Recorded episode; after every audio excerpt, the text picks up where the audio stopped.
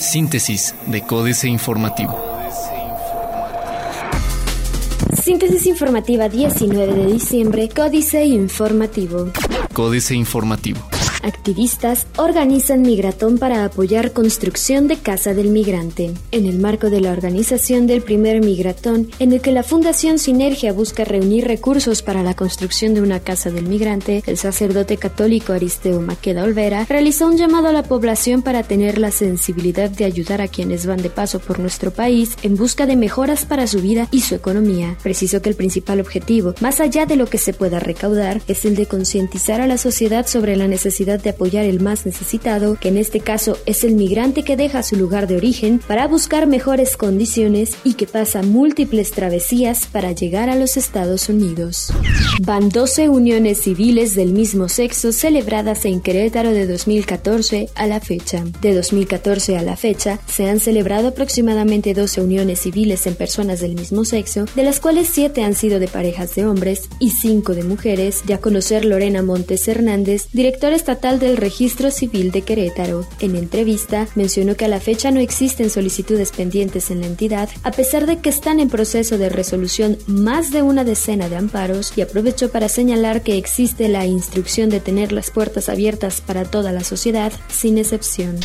Cadereyta espera cerrar 2016 con 100 elementos policíacos. La Administración Municipal de Cadereyta de Montes espera cerrar el año con 100 elementos policíacos a fin de combatir los principales delitos de la demarcación, de a conocer León Enrique Bolaño, presidente municipal. En entrevista, recordó que al inicio de la administración se tenían 60 elementos y a la fecha cuentan con 94 oficiales, por lo que alcanzar la meta de 100 podría ser una realidad antes de concluir este 2016. Aumentan solicitudes de información al municipio de Querétaro. Hasta un un 26% de incremento en las solicitudes de información se ha registrado en este año en comparación con 2015, esto debido a la apertura y la transparencia que se pretende dar en el municipio de Querétaro, así lo dio a conocer el titular de la Unidad de Información Gubernamental, Mauricio Arana. Diario de Querétaro. TX sin beneficios por zona metropolitana, que disminuyó 50% el robo de autos en la capital. Celebra PT Congreso Estatal y renueva Comisión Ejecutiva. Retiran del centro a 400 personas sin hogar. El director de Protección Civil del municipio de Querétaro, Fernando Martínez Garza, informó que como parte del operativo para evitar que las personas pernocten a cielo abierto, en el último mes han sido retirados más de 400 personas de las calles del centro histórico. En entrevista telefónica, indicó que no todas las personas que son retiradas aceptan acudir al albergue Chimpatí del sistema municipal DIF, el cual, recordó, ha tenido un incremento de usuarios de aproximadamente el 30% gracias al operativo. Plaza de Armas. Olvidan panistas doctrina, dice Natalia. Esperan respuestas de Curi. El corregidor. Recorte afectará obras para pueblos indígenas. Espera autoridad que escuelas respeten calendario escolar. El secretario de Educación Estatal Alfredo Botello Montes confió en que las escuelas de educación básica y los maestros del Estado no suspenderán clases antes de la fecha del inicio del periodo vacacional. Aclaró que de acuerdo con el calendario escolar, este jueves 22 de diciembre es el último día de clases, por lo que a partir del viernes más de 450 mil alumnos disfrutarán de fiestas con sus familias presentan denuncia por despojo contra Saúl García, luego de que el pasado jueves fueran tomadas a la fuerza las instalaciones del Sindicato Único del Personal Académico de la Universidad Autónoma de Querétaro, Nuri Villaseñor Cuspinera, quien rindió protesta como secretaria general del este organismo ante la Asamblea General, señaló que ya interpusieron una denuncia penal por el despojo debido a estos hechos. Quiere Marcos Aguilar Vega preparar skateboarding para los Olímpicos. Noticias. Comercializarán biodiesel que es producido en WAC. Saúl López Ordaz, responsable del proyecto de producción de biodiesel en las plantas de la Facultad de Química de la UAC, destacó que se iniciaron los trámites para su comercialización y distribución. Sin embargo, en el estado no se cuenta con la infraestructura necesaria, por lo que podría analizarse la posibilidad de la venta directa. Donar a Braulio bono navideño para apoyos. Proveeduría, gran área de oportunidad, dice UTEC. Reforma. Oculta mitad de diputados uso del fondo de moches. Prácticamente la mitad de los 49 diputados federales por la Ciudad de México no respondió sobre el destino que le dará el próximo año al llamado Fondo de los Moches. En un ejercicio de transparencia, Reforma preguntó a cada representante cuánto dinero etiquetó y a qué demarcación benefició con el Fondo de Fortalecimiento para la Infraestructura Estatal y Municipal. Este rubro, que para 2017 contempla casi 9 mil millones de pesos a nivel nacional, cobró notoriedad tras revelarse que legisladores condicionaban las obras a cambio de comisiones.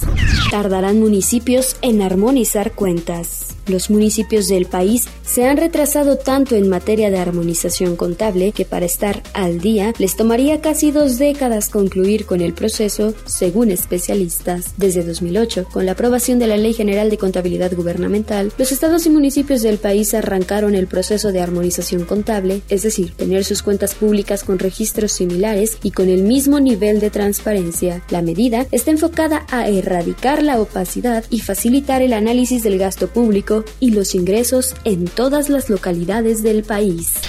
Explotará Chevron aguas profundas. Amaga a industria sobre costo de gas. La jornada. El peso se ha recuperado solo 2.7% tras las elecciones en Estados Unidos.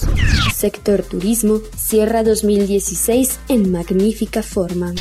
Diputados. Cayó discurso de la reforma energética. Diputados de PRD, Movimiento Ciudadano y Morena afirmaron ayer que el desabasto de gasolina en el país confirma la alerta que lanzaron durante la discusión de la reforma energética de que la modificación constitucional solo tenía como propósito desmantelar petróleos mexicanos. El diputado Emiliano Álvarez de Morena explicó que la liberalización de las gasolinas a partir de enero tendrá un fuerte impacto mientras la Secretaría de Hacienda se aseguró ingresos adicionales por IEPS a combustibles.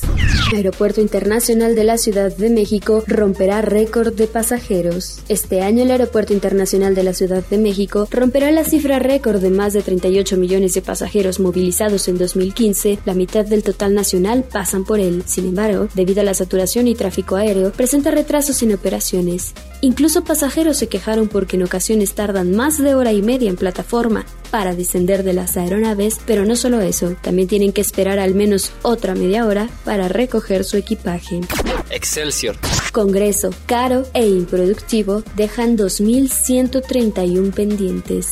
Además de la polémica por sus altos ingresos de fin de año, el Congreso de la Unión terminó el periodo ordinario de sesiones con 221.9% más pendientes que el año pasado, lo que lo convierte en el menos productivo en lo que va del sexenio. Cada diputado recibió 521.294.1 pesos y cada senador 400.035.4 pesos. Sin embargo, solo aprobaron 351 asuntos, desecharon 38 y retiraron del proceso legislativo 41 más para dejar por resolver 2.131 temas. Reportarán diario precios a la Secretaría de Hacienda y Crédito Público. A partir del 1 de enero, todas las gasolineras con operaciones en el país reportarán diario a la Secretaría de Hacienda los precios de todos y cada uno de los combustibles que venden, revelaron fuentes de la dependencia. De esa manera, la Secretaría de Hacienda y Crédito Público dará seguimiento a la libre fluctuación de precios, la cual, se supone, será diferente en cada región e incluso las estaciones de servicio de cada empresa. Dólar baja a 20.33 pesos en el Aeropuerto Internacional de la Ciudad de México.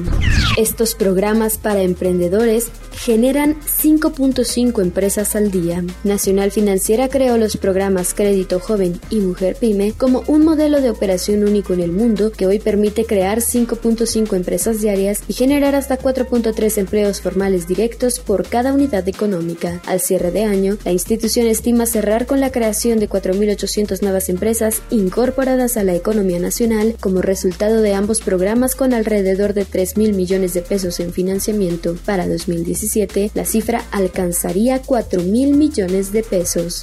Internacional.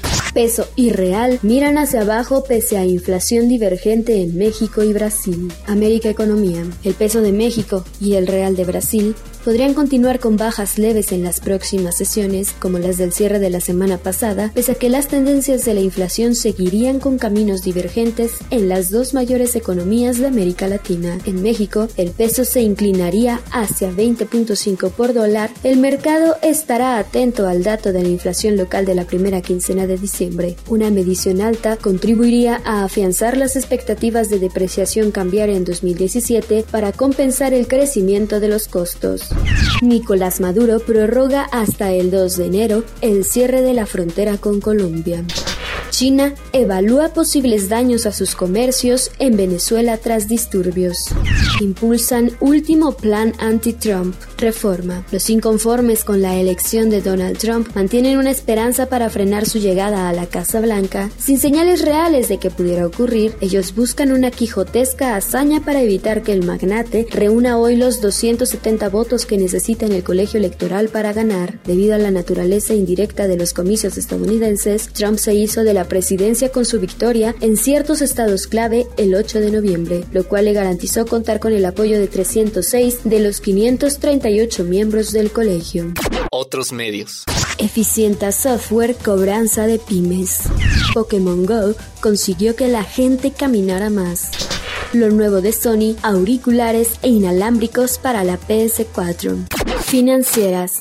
Dinero. Escasea la gasolina. Aunque México es primer importador mundial, Enrique Galván Ochoa. México era, en una época ya lejana, autosuficiente en gasolina. En el año 1994, el último del sexenio de Carlos Salinas de Gortari, hizo su primera compra significativa, 21.233 millones de toneladas, de acuerdo con la Administración de Información de Energía de Estados Unidos. Nuestros políticos descubrieron que era mejor negocio comprar gasolina que construir refinerías. Una planta dejaba dinero una sola vez. En cambio, importar gasolina era un negocio que generaría ganancias continuamente. México S.A. Evo. Otro periodo, Carlos Fernández Vega. Oficialmente, Evo Morales no tendría derecho a ser candidato en las próximas elecciones presidenciales de 2019 en su país, debido a que por un mínimo margen no obtuvo el resultado esperado en el referendo que sobre el particular se realizó en Bolivia en febrero pasado. Sin embargo, dos días atrás, el movimiento al socialismo más lo proclamó candidato para tal cargo y el actual inquilino del Palacio Quemado aceptó el ofrecimiento en el entendido de que vamos a ir a derrotar a la derecha y tenemos confianza en los movimientos sociales. Capitanes. Lino de Prado San Pedro, el capitán de Inditex México, puede sentirse satisfecho del cierre de año. Con la consolidación de Lefty, marca recién llegada, y con la apertura de nuevas tiendas de todas sus líneas, logró que el 65% de todas las ventas en América Latina provengan del país. Políticas. Podemos emperar, jaque mate, Sergio Sarmiento. El populismo se nutre de lo mal que están las cosas. Si la economía no crece, si no hay buenos empleos, si hay pobreza o corrupción, la gente busca de manera natural a alguien que pueda resolver todo de un plumazo. Siempre hay algún líder carismático que promete hacerlo. Incluso las epidemias y los periodos de mal clima generaban en el pasado esta búsqueda de soluciones fáciles. Durante siglos, miles de mujeres fueron torturadas y quemadas como brujas porque algún líder religioso convencía a la gente de que esa era la manera de resolver los problemas. País post-verdad, Denis Dresser. Es oficial, la verdad está muerta. Los datos, las cifras, los hechos no importan. Así lo confirmaron los diccionarios Oxford al declarar post-truth, post-verdad, la palabra del año. Así lo constató la PGR encabezada por Raúl Cervantes en su respuesta al reportaje de The New York Times sobre cómo el gobierno había violado la ley en la investigación sobre Ayotzinapa la vocera del fiscal Carnal, simplemente dijo que el documento incriminatorio, producto de una investigación interna, era legalmente inexistente, o sea, existe pero no realmente. El fracaso de la década, Jesús Silva Herzog Márquez. Mucho se ha escrito en estos días sobre la década de la violencia. Pocos han salido en defensa de la estrategia del presidente Calderón que continuó su sucesor. Se entiende, no resulta fácil defender una política que resultó en miles y miles de muertos, en una severísima crisis de derechos humanos, en la extensión territorial del crimen y el mayor desprestigio del país del que tengamos memoria. El hecho incontrovertible es que somos un país más violento y más bárbaro. Se han planteado, sin embargo, algunos argumentos que valdría considerar. Síntesis de Códice Informativo.